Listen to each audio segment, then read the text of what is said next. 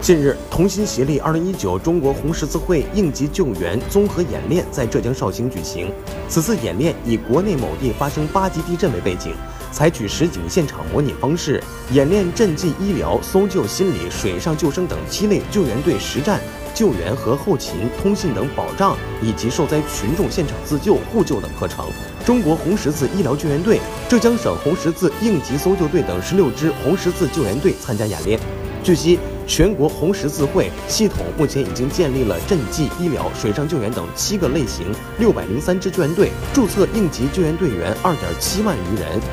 基本形成了体系完备、机动灵活、迅速高效应急救援工作机制。